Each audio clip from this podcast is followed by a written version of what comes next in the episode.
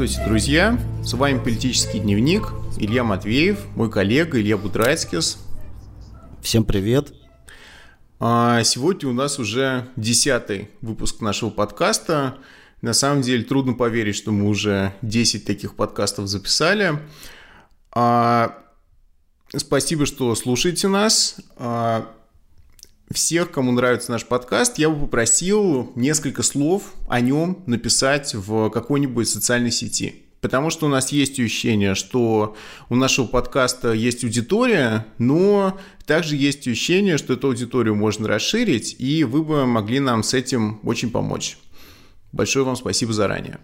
Да, я присоединяюсь к э, просьбе Ильи, вот, причем присоединяюсь настойчиво. Действительно, очень важно получать ваши комментарии. Мы видим, что ну, хотя бы понемногу, но наша аудитория, она растет, появляются новые люди, эти новые люди обнаруживаются в сети, эти новые люди подходят, э, например, во время вот недавних э, протестов по поводу московских выборов, э, говорят, что да, вот мы слушаем ваш подкаст, мы бы хотели услышать то, мы бы хотели услышать это. Вот нам очень важно понять нашу аудиторию, нам очень важно услышать ее запросы, нам очень важно выстроить с ней диалог, поэтому, да, вот полностью поддерживаю просьбу Ильи о том, чтобы вы писали свои э, комментарии, чтобы вы писали в социальных сетях о нашем подкасте, чтобы вы помогали нам расти и становиться лучше. Так что пишите нам и пиарьте нас.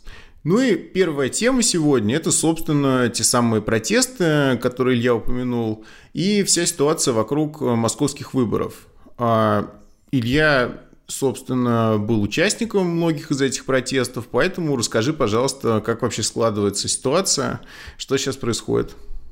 Да, но ситуация складывается таким образом, что в целом ряде округов, как все прекрасно знают, а, такие яркие оппозиционные кандидаты отстранены от участия в выборах. А, это отстранение носило исключительно скандальный характер. Оно уже, в общем, стало таким уникальным для истории выборов в Московскую городскую думу, которые никогда не отличались э, Э, разнообразием, э, взрывами страстей. Вот. Но в этот раз все по-другому. И, конечно, мы обязаны этому э, московским властям, Московская избирательная комиссия, которая совершенно ну, как бы феерическая даже по меркам российской управляемой демократии хамство допустили по отношению не только к самим кандидатам, но и к тем людям, которые ставили за них подписи. Уже было огромное количество шуток, значит, по поводу вот людей, которые э, ставили эти подписи, которые обнаружили, что их не существует, э, согласно, э, э, значит, данным э, Московской избирательной комиссии. Э, и на протяжении вот этой недели, несколько дней подряд в Москве шли протесты, собственно, с требованием э, допустить к выборам э, тех э, кандидатов, которым э, в этом было отказано. Э, среди этих кандидатов я не буду всех перечислять, но, на мой взгляд, самый такой как бы важный э, случай, это случай Ильи Яшина. Ребята, я, блядь, в бешенстве!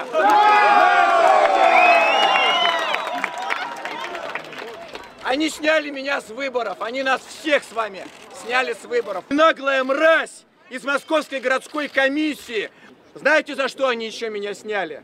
За применение, сука, административного ресурса. Я понимаю, как эти гады, как эти воры бесятся от моего YouTube-канала. Эти воры, которые государство просто пользуют как портовую девку. Причем делается это особо цинично. Взяли маленького отброса из партии Парнас, который выдвигается как спойлер. И формально по его жалобе меня снимают с выборов. У меня самый высокий рейтинг. Они нас не боятся. А это значит, что мы должны их напугать. Да! Я, сука, не сдамся без боя! Да! Э, это известный как бы либеральный, э, либеральный лидер, э, председатель э, муниципалитета Э, Красносельского района, и это человек, у которого были ну, самые серьезные э, шансы быть избранным в Московскую городскую думу, и есть такое подозрение, что вообще вот эти все верные э, снятия оппозиционных кандидатов, они в значительной степени происходят происходят из-за него, сука! Э, ну и уже по добавочному принципу э, против, э, против всех остальных, потому что, э, конечно, Московская городская дума – это очень важно. Московская городская дума – это орган, э, который принимает бюджет, который распределяет огромные э, денежные потоки, э, и это орган, в котором э, появление каких-то случайных, несогласованных людей является совершенно недопустимым. А, тем более, что появление таких людей создало бы опасный прецедент и на федеральном уровне, то есть это не чисто, а, не чисто московское дело. А, но главная проблема с этими протестами, как мне кажется, была в том, смогут ли они сможет ли вообще вопрос о выборах стать какой-то новой точкой концентрации протестных строений в Москве. А, выйдут ли люди в массовом порядке на эти протесты для того, чтобы озвучить огромное количество а, других а, проблем, там, связанных с реновацией, связанных с градостроительной политикой, связанных с э, коррупцией, с управлением многоквартирными домами и так далее, и так далее, э, которые вот в этом, в этом вопросе, в вопросе о представительстве городской думы, они как бы станут той, так сказать, такой точкой, точкой притяжения.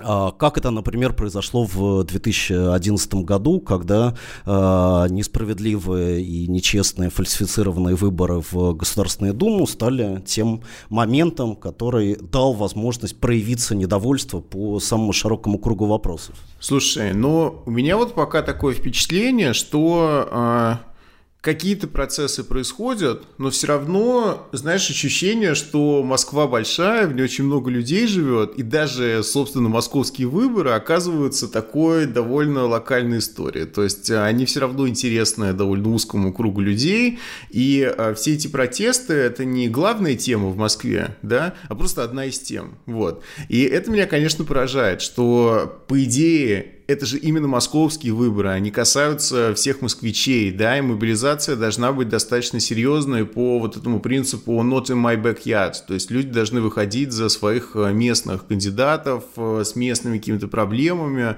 но э, вот этого пока особенно не видно, вот как ты считаешь, почему?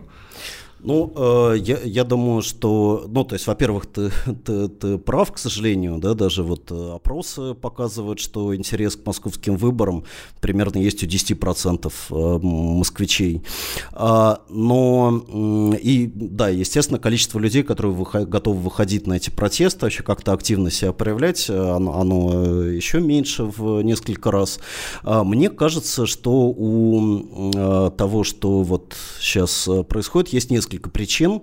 А, во-первых, а, это, конечно, политика а, самих московских властей, которые вот несмотря на вот эти довольно тупоумные манипуляции с подписями, в целом является довольно продуманной.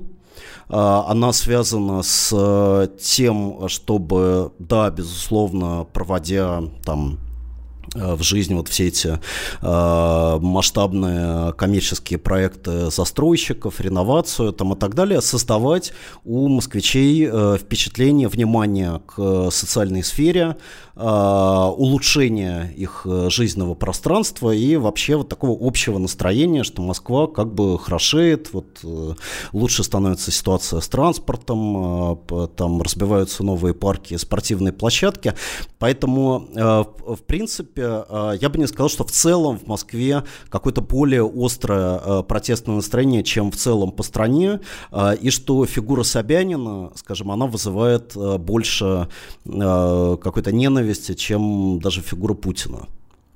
А вторая причина, как мне кажется, заключается в, к сожалению, в стратегии самой оппозиции, которая, по крайней мере, в лице вот тех кандидатов, которые призывают протестовать, сосредотачивается все-таки больше на общенациональной повестке, чем на чисто московских проблемах. То есть говорится о том, что, в общем-то, выборы в Мосгордуму – это просто еще одна как бы возможность дать бой там, путинскому режиму, дать бой э, Единой России, и мы вот эту вот возможность должны использовать. А, и для многих э, людей в Москве, которые не составляют такое как бы ядро да, радикального такого антипутинского протестного движения, в общем, это не создает достаточных мотиваций для того, чтобы на эти протесты выходить. А, кроме того, конечно, стоит сказать, что вот среди кандидатов, которых отстранили от выборов, есть очень, так скажем, разные истории взаимодействия с населением тех округов, в которых они планировали выдвигаться. Если, например, Яшин там в течение двух лет возглавлял э, муниципалитет, э, до этого там избирался э, муниципальным депутатом, действительно активно себя проявлял на территории округа. А если в этих выборах участвуют кандидаты, которые а, являются прежде всего борцами за права жителей а, конкретных районов, да, не знаю, там Янкаускас в Зюзино, Цукасов в Останкино, там Елена Русакова там, и так далее, мы все знаем эти имена, как бы к ним не относиться, но это политики э, местного масштаба, связанные с э, локальными протестными движениями. К сожалению, того же нельзя сказать, э, например, о Любовь Соболь или о э, Владимире Милове или о Иване Жданове, которые вот возникли э, значит, в э, качестве таких вот радикальных кандидатов в, в Мосгордуму э, именно в э, момент избирательной кампании. Хотя Соболь все-таки какой-то сделал мощный вклад э, своим расследованием, да, всей этой пригожинской истории про э, питания в школах московских. То есть мне кажется, что она действительно ну, долго не занималась московскими проблемами, но какое-то вот последнее время она все-таки ими занималась и стала довольно известной в результате всего этого расследования. А, да, но школы-то все находились не на территории, вот э, там район Арбат, например, да, вот, а этот район она выбрала именно потому, что там как бы наиболее э, хорошие шансы у либеральных э, кандидатов для того, чтобы пройти в э, Мосгордуму. То есть, э, в принципе, какой-то такой вот э, полит элемент, может быть, не в самом плохом смысле этого слова, но, э, тем не менее, в стратегии этих кандидатов считывается. Угу. Понятно. Интересно, кстати, что вот ты говоришь, что э, Москва, как бы власти пытаются создать впечатление э, заботы о жителях, там, социальных расходов и всего прочего. Но я вот сейчас делаю большое исследование социальной сферы сокращений там, бюджетников э, в России за несколько лет последних.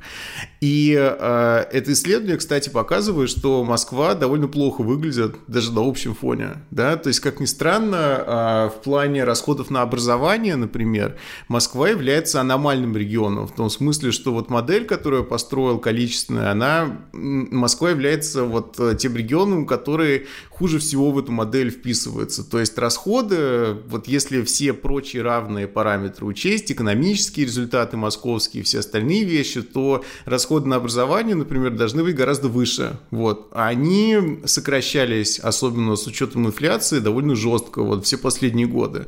То есть а, вообще а, это тоже вещи, которые, мне кажется, недостаточно говорят. Вот наш друг Саша Замятин, да, глава штаба Инкаускуса, говорит об этом иногда.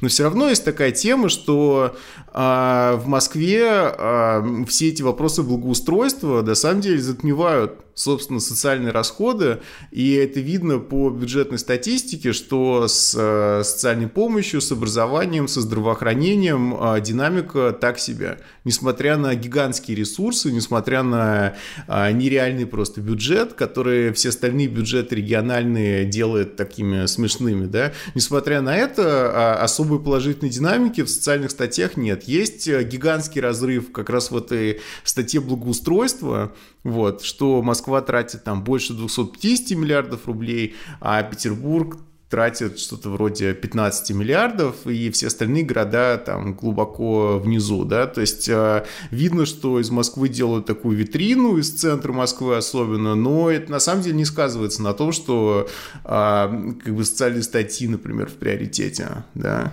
вот, поэтому... Да, да, абс- абс- Абсолютно, то есть все последние годы, естественно, что люди ощущали это на себе, они ощущали на себе и укрупнение школ, и э, реформу здравоохранения, и мы знаем, что там были какие-то протесты да, против э, того и против другого. И, кроме того, конечно, надо сказать, что Москва, как тоже такая как бы витрина э, наиболее передовых э, как бы таких вот неолиберальных экономических идей, она э, очень серьезно продвинулась э, в плане социальной сегрегации. Да, и, например, по граду, по всей, так сказать, вот этой вот градостроительной политике это очень хорошо видно. То есть проводится планомерная линия на то, что чтобы отсекать неимущее население от использования как бы вот этих вот новых прекрасных общественных мест, Э, отсекать их от э, парков э, с дорогими, с дорогой едой, как бы с дорогим досугом. То есть огромное количество мест в Москве, которые прямо всеми своими деталями говорят бедным, что им здесь не рады и что их здесь не должно быть. И то же самое, в принципе, всем бедным сообщает, ну, как бы центр Москвы, да, э, было много э, на эту тему всяких э, скандалов о том, что вот жители там патриарших не, не хотят как бы видеть у себя гостей там из отдаленных районов, но на самом деле все это же абсолютно соответствует э, собянинской политике. Абсолютно. Вот. Но, как мне кажется, проблема, которая связана с альтернативой, с протестом в Москве, она в значительной степени упирается в то, что э, огромное количество людей э, самых социально незащищенных, э, с самыми низкими доходами, они просто никак, даже на институциональном уровне, не могут быть включены в вот эту городскую политику. Потому что, например, они э, прибыли из э, там, других регионов страны, снимают квартиры, потому что они просто не живут там по месту своей прописки, потому что они не э, э, вписано в, э, так сказать, вот эти вот э, сложившиеся э, структуры политического участия даже на местном уровне. Даже, вот. даже формально том, не вписаны даже формально не вписан, не говоря уже о трудовых мигрантов, да, которые, как бы вообще находятся как будто в параллельной э, вселенной да, от э, всех этих процессов, хотя они составляют э, достаточно серьезную э, часть населения нашего города. Кстати, вот э, шел сейчас э, лирическое отступление, э, записывает наш подкаст, и увидел метро агитационный пикет Вадима Кумина, как бы коммуниста, э, да, у которого один из главных лозунгов э, против э, мигрантских гетто и этнической преступности. То есть вот мигранты, они, если как-то и возникают в агитации кандидатов, в том числе якобы оппозиционных, то только как, значит... Строго ну, просто, против. Да, строго, строго против, против, что это какие-то да. приши, пришельцы страшные, угу. которые портят нам жизнь. Ну, вообще Москва окончательно превратилась в то, что Саския Сасан такой столок назвала глобальным городом.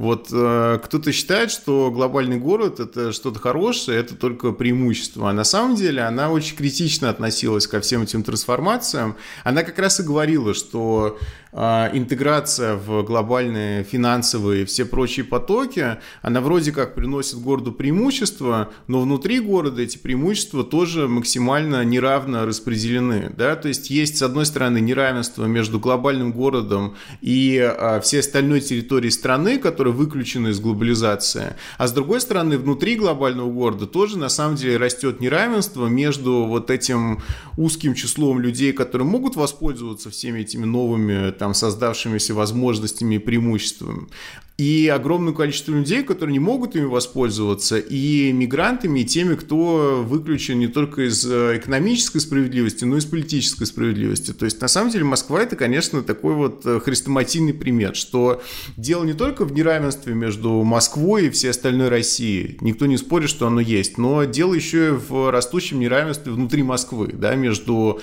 а, как бы каким-то вот успешным, там, состоятельным слоем и всеми остальными, кто из этого слоя выключен и, по сути, не очень много имеет шансов в него войти. И, и на уровне политики вот это растущее расслоение, оно не находит себе никакого выражения. То есть эти, эти, эти низшие э, классы, низшие слои населения города, их политически никто не э, представляет, их никто не пытается вовлекать в протестное движение, и в том числе, к сожалению, в этом, может быть, и слабые места работы левых. Но в таком случае к тебе вопрос. Сергей Цукасов, наш кандидат – правильно? Кандидат, э, которому симпатизирует российское социалистическое движение, РСД. А, его зарегистрировали. Да? Расскажи, расскажи просто про него поподробнее, и в том числе, почему, вот как ты думаешь, его зарегистрировали, а других не зарегистрировали, например? Угу. Ну, э, я думаю, что, конечно, э, да, ну, во-первых, сначала о нем э, я расскажу.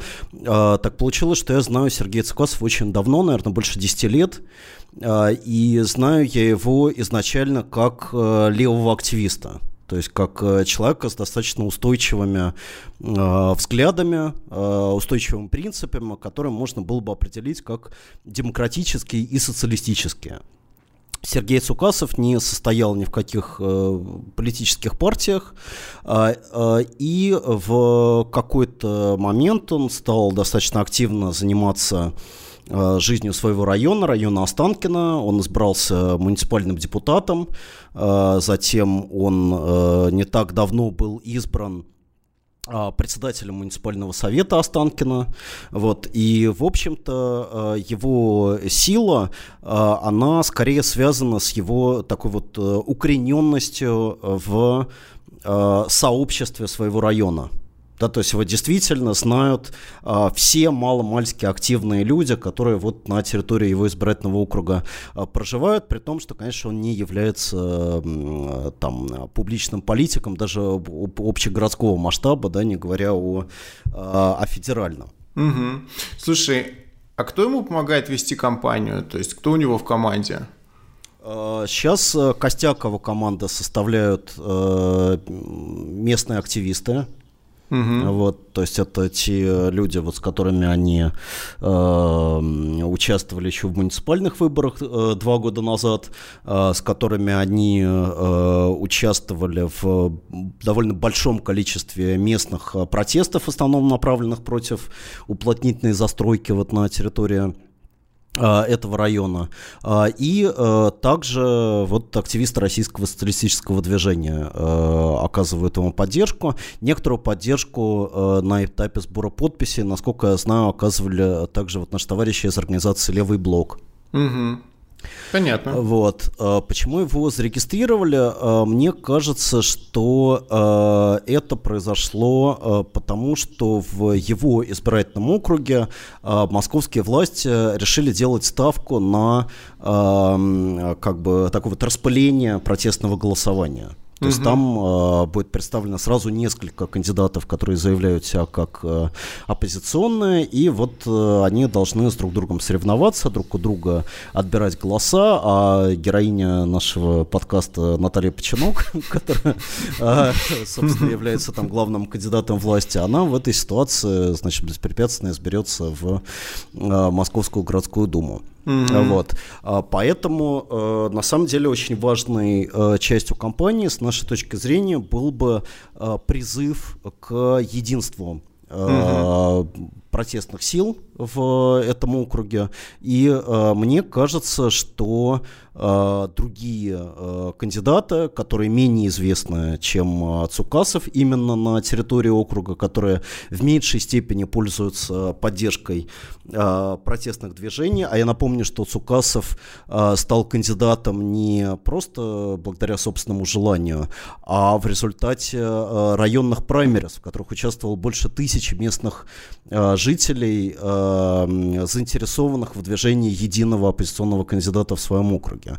А, вот я думаю, что необходимо призывать к тому, чтобы другие а, кандидаты сняли свои кандидатуры в а, пользу Цукасова, потому что только это даст возможность дать бой Единой России, дать бой Наталье Починок в, на сентябрьских выборах. Ну и тут хорошо бы вся эта машина умного голосования Навального включилась, да, если Цукасов действительно второй по популярности после Починок, логично было бы призвать всех неопределившихся голосовать за него для того, чтобы нанести урон Единой России, действительно. То есть это как раз тот случай, когда стоит э, умное голосование включить. Вот, может, это и произойдет. Но ну, тем более, что Цукасов, кстати, включен в этот список умного голосования, в его последней версии на сайте Навального, что, в общем, тоже какие-то скромные надежды внушает. Хорошо. Подробно обсудив нашу первую тему, перейдем от локальных вопросов к общенациональной повестке. А не только в Москве, но и а, на всероссийском уровне наша власть э, пытается как-то поднастроить политическую систему, понимая, что а, ситуация довольно мрачная с поддержкой складывается. Причем а, особенно с поддержкой всех а, политических институтов, кроме Путина, которые проседают. И прежде всего а, Единой России. Вот. А Сразу несколько новостей появилось о том, что э, разные политики предлагают э, изменить как-нибудь э, нашу политическую систему, наш институциональный дизайн. Например, э, Володин, спикер Думы, опубликовал статью, вот, в которой вновь озвучил идею, которую он уже озвучивал несколько недель назад, о том, что Думу надо привлекать к формированию правительства чего сейчас не происходит. Да, сейчас Дума участвует в формировании правительства, только одобряя кандидатуру а, премьера, причем если она эту кандидатуру не одобрит, все знают, что с Думой в этой ситуации произойдет. Да? Вот и Володин предложил, а, чтобы Дума участвовала в этих консультациях. Мы принимаем новую конституцию. Проект конституции есть плод многолетней напряженной работы большого коллектива людей. В состав Конституционной комиссии вошли опытные партийные и государственные работники, представители колхозного крестьянства. К разработке проекта привлекались видные ученые – Вообще, прочитав эту статью, я подумал, что, судя по тому, как косноязычно она написана, вполне возможно, он сам ее писал, потому что это очень кривой текст, вот, а, написанный такими односложными вот предложениями, а, и, а, как ты правильно заметил, когда мы это все обсуждали, целиком фактически вся аргументация украдена из статьи Валерия Зорькина, да, в принципе, своих мыслей там нет, кроме вот этой главной идеи о том, что э, Дума должна формировать правительство, тоже помогать хотя бы. Вот. Ну, и мне кажется, что здесь все просто упирается в амбиции Володина и в то, что ему скучно на этом посту э, спикера Думы, для него это, понятно, политическое понижение после администрации президента, и ему хочется какую-то более активную роль играть. Но, с другой стороны, была еще одна новость, да, уже более серьезная о том, что какие-то анонимные источники в нашей власти сообщили а, журналистам Bloomberg, что планируется реформа избирательной системы и а, переход от 50% а, одномандатных кандидатов, да, кандидатов по одномандатным кругам, к 75% кандидатов по одномандатным кругам и всего 25% кандидатов по партийным спискам на выборах в Госдуму. Вот. А, в принципе, если подумать вот с такой какой-то абстрактной точки зрения, то эта система выглядит довольно абсурдной. То есть ты голосуешь за партию, да, но э, ты имеешь возможность с помощью партийного списка всего четверть всей Думы выбрать. Почему тогда вообще оставлять, да, это? А, знаешь ли, когда это читал, я вспомнил вот пример э, очень, кстати, интересной э, партийной системы Казахстана, в которой вот долгое время э, деление было такое, всего 200 депутатов казахского парламента, из них 190 выбираются по одномандатным округам, а еще 10 по партийным спискам. То есть это звучит какой-то бред, но это реально на протяжении очень долгого времени вот так проводились выборы в Казахстане. Ну, С одной стороны, развивается партийная система, но да, такими да, да. как бы очень умеренными да, темпами. Ну, для нее целых 5% парламента отведено «развивайся, не хочу». Не, ну понятно, что это напоминает э, как бы модель э, съезда народных депутатов, где э, две трети всенародное голосование, а треть от организации, да, от КПСС, там, от профсоюзов советских. То есть мне кажется, что это не демократическим системам наследует, а скорее вот этой как бы промежуточной модели. Вот. Но а, Понятно, что вся эта история с расширением домодатников – это на самом деле отражение московской истории, что Единая Россия до такой степени никому не нужна, что а, единственный выход, который они видят, в том, чтобы депутаты скрывали свою принадлежность к Единой России. Да, потом неожиданно в нее переходили, переходили в ее фракцию после того, как выборы проведут. Соответственно, выборы следующие в Госдуму пройдут в 2021 году. Видимо, а вся эта ситуация вызывает очень серьезное беспокойство в нашей власти, вот, и они решили эту проблему решить таким вот образом, да.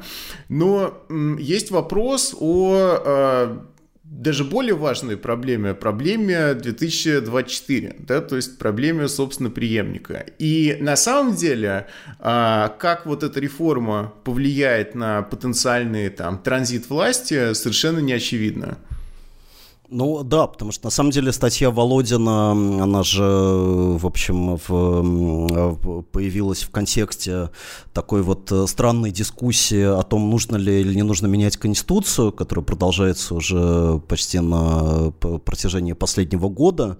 А в рамках этой странной дискуссии были написаны э, статьи Зорькина, вот Дмитрий Медведев тоже выступил со статьей, э, постоянно появлялись какие-то двусмысленные комментарии, комментарии от э, на, назвавшихся и не назвавшихся близких и далеких от кремлевской администрации людей, но все это как бы намекает на то, что э, э, за закрытыми дверьми идет какая-то напряженная работа, связанная с проблемой 24 э, года, э, когда Путину, согласно Конституции, нужно будет уходить, э, но никуда уходить он, естественно, не собирается, и, в общем, никто особо не хочет, чтобы он уходил. Вот, поэтому основная как бы рамка этой дискуссии об изменении Конституции, она примерно состоит в том, что Конституцию надо менять, ну, так, чтобы она как бы не менялась. Вот, чтобы, чтобы изменение Конституции было произведено таким образом, чтобы ни у кого не возникло мысли о том, что Конституция на самом деле меняется. Да-да-да. А вот, и э, это вот э, момент, на который э, указывают в своих косноязычных текстах Володин, Медведев, Зорькин в своем более изысканном тексте, о том, что, в общем, российская Конституция, да, она существует уже давно, но как бы, что она прошла абсолютно проверку временем, а, и вот э, все с ней смирились, э, и все ее э, воспринимают как такую прочную и постоянную, и устремленную в будущее основу нашей жизни, в общем, так сказать нельзя что есть какие-то проблемы.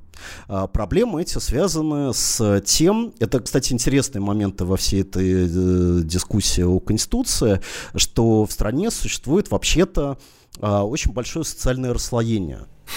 А, и огромное количество людей, вот их волнует вопрос о социальной справедливости и о том, насколько принципы социального государства, зафиксированные в нашей Конституции, а, соответствуют действительности.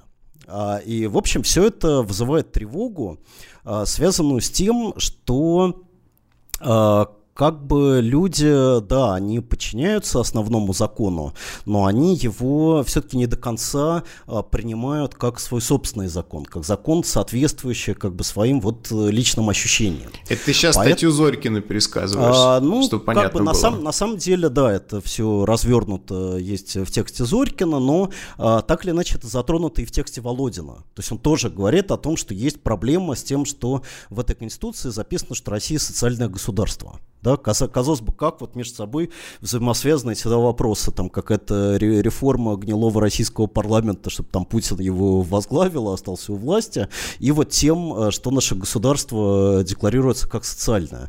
А на самом деле эта связь, она всеми этими ребятами ощущается. Мне кажется, что это очень, очень интересно, э, потому что э, любое изменение Конституции с их точки зрения приведет к социальной дестабилизации. А, к тому, что, в общем, и сегодня вот легитимность этой Конституции для а, многих людей, она не так очевидна. А если мы, так сказать, вообще ее как бы радикально поменяем, а, то, может быть, э, люди вообще вот против этого восстанут, да, и не будут считать, что это вот каким-то их э, представлением о справедливости соответствует. Ну, то есть воспримут момент изменения Конституции как что-то серьезное, да, воспримут его как Э, как будто бы у них сейчас есть возможность участвовать в этом и э, Конституцию сделать своим документом, да, гражданским, а не просто документом, который власть использует для того, чтобы вечно э, бороться с оппонентами со своими. Да, но на самом деле реформа, которую Блумберг писал, расширение числа домодатников, она же не требует на самом деле изменения Конституции, поэтому в этом плане это гораздо более безопасная вещь. Но э, я что хочу сказать, что э, здесь, мне кажется, интересно то, что решение краткосрочной проблемы, да, падение рейтинга Единой России и в целом э, падение доверия к партийной системе может обернуться, на самом деле, усугублением вот этой главной проблемы для них, главной проблемы 2024 года. Потому что э, чем больше одномандатников, тем менее институционализирована партийная система, и и вообще говоря, исследования говорят, что авторитаризм, который наиболее успешно осуществляет транзит власти, это как раз а, партийный авторитаризм, не персоналистский, а партийный, в котором есть доминирующая партия, которая позволяет вот э, а, безболезненно менять поколение, да, которое у власти находится. Вот. Но а, расшатывая Единую Россию, в целом российскую партийную систему, они как раз вот этот э, партийный компонент устраняют, усиливают э, такой просто клиентелистский компонент. А клиентела – это вещь ненадежная надежная, да, все эти одномандатники, которые будут избраны при участии каких-то местных там элит, местных политических сил, они вполне могут переметнуться на другую сторону, да, и вообще говоря, их лояльность э, довольно трудно обеспечить. Вот, мне кажется, что а, сейчас они могут а, в сиюминутных таких интересах своих а, поменять состав Думы, да, ослабить Единую Россию, а, может быть, ее как-то там смешать с фронтом общероссийским, как они давно уже собирались сделать. Вот. Но в итоге это может помешать им реализовать главную свою цель.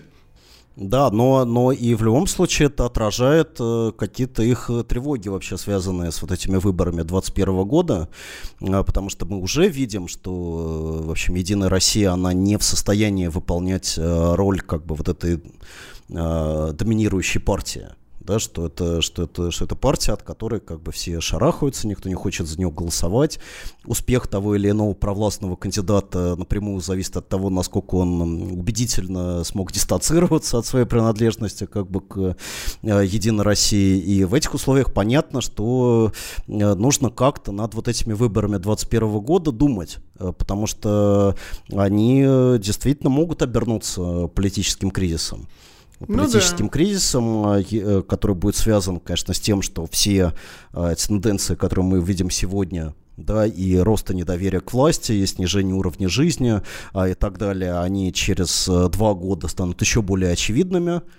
И если опять людям предложат как бы Единую Россию в качестве основного блюда меню, да, то это вот может э, как бы в общем, породить как серьезный протест. Да, и э, на самом деле, ну, многие говорят, что проблема вот этой передачи власти, это, в принципе, не такая уж и большая проблема для нашего режима, потому что много есть разных вариантов. Можно просто поменять Конституцию, можно э, опять осуществить какую-то рокировку, вот. Но на самом деле каждый из этих вариантов имеет свои издержки.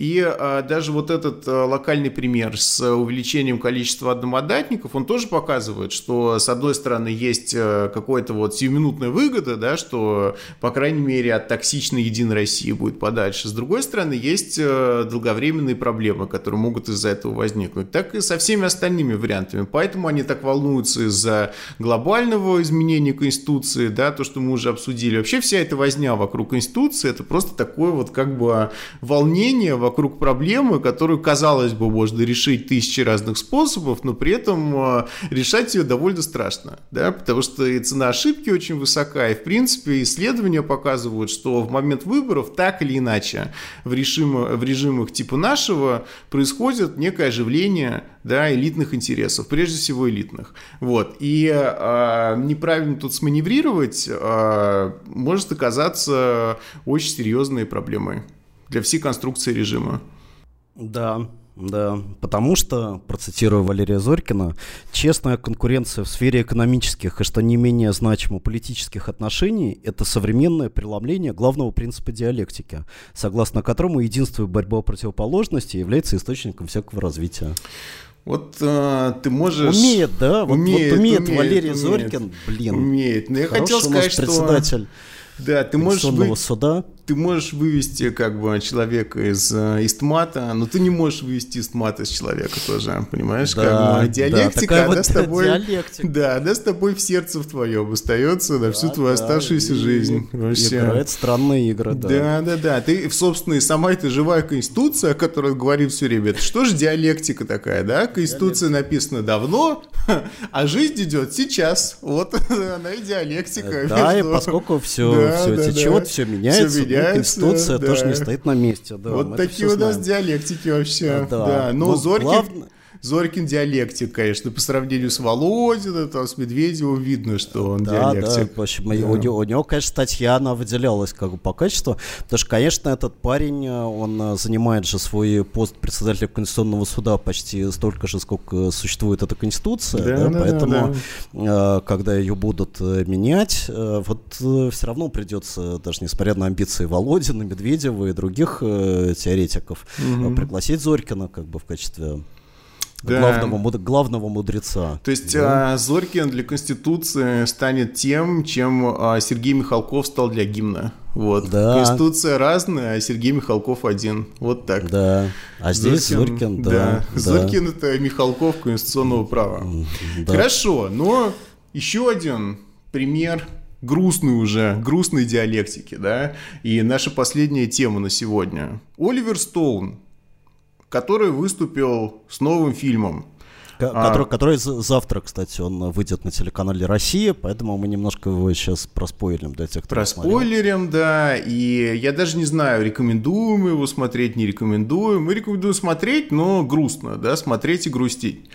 А, Оливер Стоун, великий режиссер, кроме шуток, автор, а, наверное, лучшего фильма а, о войне во Вьетнаме из которого я кусочек пересмотрел. После того, как посмотрел его вот это последнее произведение, мне опять стало очень грустно, потому что видно, что этот фильм гениальный. Ну что сказать, гениальный фильм. А, расследование убийства Кеннеди тоже гениальный, в общем, фильм. «Сальвадор», даже его первое кино, блестящий просто фильм о госперевороте. Да? Ну, и надо сказать, что это очень разнообразный режиссер, потому угу. что у него же не только, так сказать, вот эти политические драмы он делал, а совершенно потрясающие. Действительно, это и JFK, и Никсон, а, там, и так далее. А, но а, это еще, например, такие фильмы, как «Прирожденный убийца», mm-hmm. да, или там Юторн, То есть э, это прямо один из живых э, классиков, э, живых классиков Голливуда, э, который просто на наших глазах опускается на самое дно, Да. на самое днище. То есть, но, А вот. но здесь, конечно, знаешь, э, я вот не знаю, всегда хочется как-то придумать какое-то оправдание для Стоуна, поэтому то, что я вот сегодня посмотрел, и ты тоже посмотрел, вот эта вот передача, она называется э, «В борьбе за Украину», «Revealing Ukraine», по-английски. А, в принципе, ну что, тут на самом деле его участие, скорее всего, ограничивалось а, его лицом, которое показали, вот его этим интервью, в котором он в основном какие-то вопросы задавал, да, а, собственно, никакой режиссуры от, режиссуры от него нет, и а, он там продюсером записан, но что конкретно это подразумевает, непонятно. То есть, в принципе, там а, от него ничего особенного не видно, да, а видно, что это очень похоже на классический фильм по НТВ. То есть э, вот это типичная анатомия протеста такая. Анатомия протеста стайл, э, грозная музыка страшная, все время звучит, не останавливается. Мне кажется, что не было ни одного момента, когда э, страшная музыка бы умолкла наконец в ходе этих полутора часов. Вот. А, ну и какой-то такой бессвязный, жуткий, параноидальный бред на все темы. Ну да, здесь, э, когда вот мы смотрели все последние вот эти странные фильмы Стоуна, да, его э, долгую беседу с Путиным, э, фильм «Украина в огне», где 2016 года, где он тоже выступал продюсером, все время все-таки приводились какие-то вот оправдания, которые я частично разделял, что Стоун это такой эм, американский антиимпериалист, человек, который вот очень болезненно и совестливо воспринимает э, агрессивную внешнюю политику своей страны, поэтому все, кто этой внешней политике противостоит, э, вызывают его такую вот природную э, симпатию, интерес, mm-hmm. чувство солидарности, и он пытается их представить американской аудитории не, э, значит, жуткими диктаторами, а вот людьми, которые имеют э, свою позицию, свою правду, и э, ее тоже нужно обсуждать, и к ней нужно относиться серьезно и не верить вот этой односторонней американской пропаганде. И так было с Фиделем Кастро, с которым он делал тоже такой вот длинный фильм-интервью, так было с Уго Чавесом, так было с Владимиром Путиным, по крайней мере, когда это был первый фильм. Мгм. А, и там э, Оливер Стоун говорил, что основная его задача это донести до американской аудитории другую точку зрения. Потому что они все время же слышат одну, Мгм. Путин то, Путин сё, диктатор, угроза. Вот. А как насчет того, чтобы послушать самого Путина? При том, что Путин же постоянно жалуется, что его не хотят услышать, Да, да, да, что да, у него да. нет вообще никакой Да. возможности вот э, людям объяснить свою позицию. Здесь у него эта возможность появляется, он все рассказывает про козни там Запада, технологии оранжевых революций и так далее. Но выяснилось, что этого недостаточно. И что нужно было еще как бы сделать э, э, вот э, фильм, э, который сейчас представляет уже не столько Путина, сколько, извиняюсь, Медведчука. Да. То есть уже да. Медведчук становится вот человеком, чью позицию почему-то нужно всем услышать. Вот, и Да. вот это уже, вот это уже какая-то загадка. То есть, действительно, это настолько абсурдный пример грубого политического пиара такого, да, э, в котором остаются нотки вот этого вселенского такого беспокойства Стоуна об американской гегемонии, но, прими- но все равно в основном это просто такой вот э, пиар-компания этого восходящего политика, да, вот это, конечно, смотрится как полное безумие.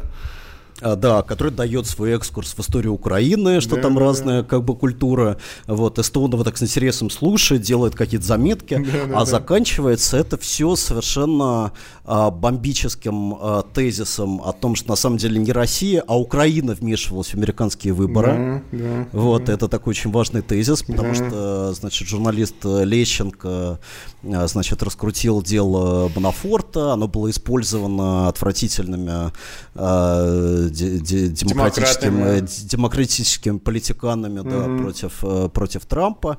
И вот почему об этом вмешательстве никто не говорит? Да-да-да. а к чему все это может привести? И дальше последний тезис этого фильма а, заключается в том, что если не остановить э, как бы вот этого украинского монстра, mm-hmm. которого вы вырастили э, безответственно как бы демократы, вот, или, или наоборот как бы корыстные и лицемерные, такие как Джо Байден, э, Виктория Нулан там и так далее, то просто будет ядерная война, которая уничтожит человечество. Mm-hmm. Вот. И способ остановить эту войну, он только один.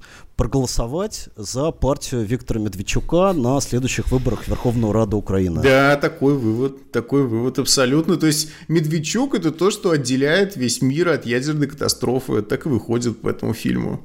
Действительно. То есть, то, есть, то есть я бы сказал, что это даже для, для, НТ, для, для НТВ это было бы немного слишком. Да. Но там же, нет, ну Но в для принципе... Оливера Стоуна это оказалось в самый раз. Да, понятно, что это все королевство кривых зеркал, да, то есть э, первый тезис этого фильма, что на самом деле это не Россия, как все считают, это Украина является региональным империалистом, претендует на все постсоветское пространство, вот, ну а Россия, понятное дело, с этим не может мириться, отсюда все это соперничество, что на самом деле Украина хочет вообще влиять на всех вокруг, да, что это для Украины есть ближнее зарубежье, а не для России. А потом выясняется, что это Украина еще и на выборы американские повлиял. То есть, в принципе, это такое вот точно, да, а, в стилистике нашего, нашей пропаганды, которая, например, а, сначала там в тюрьме погиб Магнитский, а потом выяснилось, что во всем Браудер виноват, да, вот, и что и, и что, в принципе, во всех этих преступлениях э, наших там налоговиков и тех, кто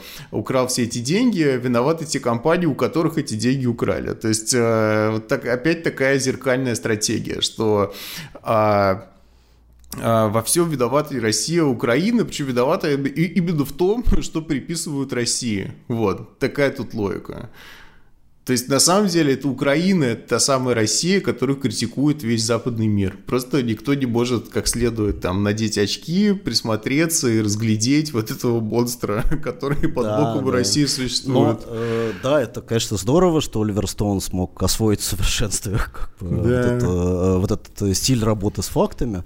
А, вот, но э, вопрос, который остается после просмотра этого фильма, а все-таки к кому он обращен? Угу. То есть к, к украинцам, которые должны вот после вот, вот этого всего э, проголосовать за Медведчука, чтобы остановить э, ядерную войну, или к американцам, которые должны услышать э, точку зрения Путина и Медведчука. Да. Или к россиянам, Или... которые наконец-то опять узнали всю правду. Они уже все последние пять лет узнают правду каждый день по телевизору о том, какие заговоры плетутся, да? А тут они опять узнали еще новые вагоны, маленькую тележку правды, что на самом деле весь Майдан произошел из-за того, что а, Украина теперь локомотивы и уголь закупает у Америки, что все это вообще было с экономическими интересами, да еще с какими, чтобы поезда продавать украинцам. У них так много денег, чтобы эти поезда покупать, что это как бы а, приятный рынок вообще за который стоит а, бороться, да? Да, но вот мне кажется, Илья, что третий ответ, озвученный тобой, он, к сожалению, и является истиной. Угу. Потому что реально, кто посмотрит этот фильм,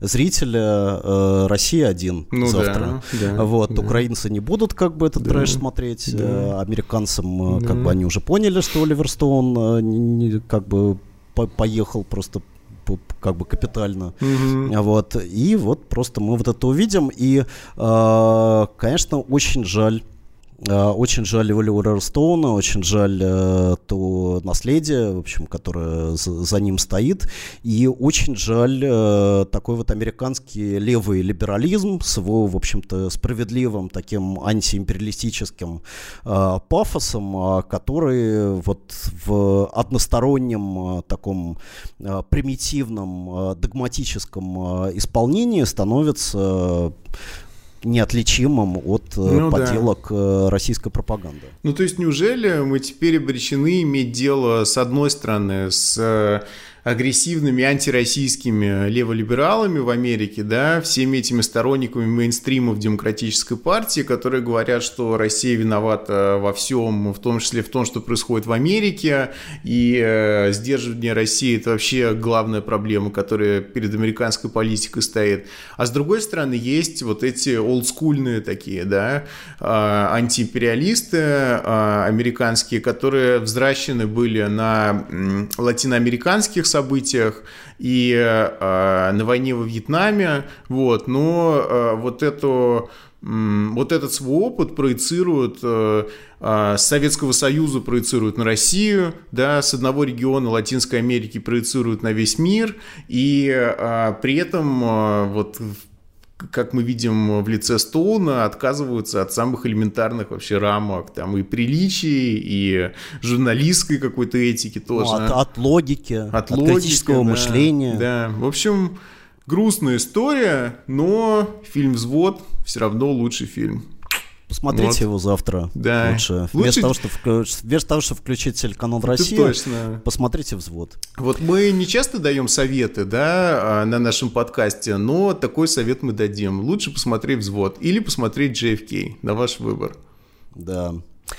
И на этом мы с вами прощаемся. До следующих наших выпусков. Пишите комментарии, а, пишите о нашем подкасте, рассказывайте о нем а, своим друзьям. А, здесь, здесь говорят правду. Что еще здесь делают? Здесь предлагают интересный анализ. В общем, судите сами, что здесь предлагают и говорят, и рассказывайте о нас другим. Спасибо. Все, пока.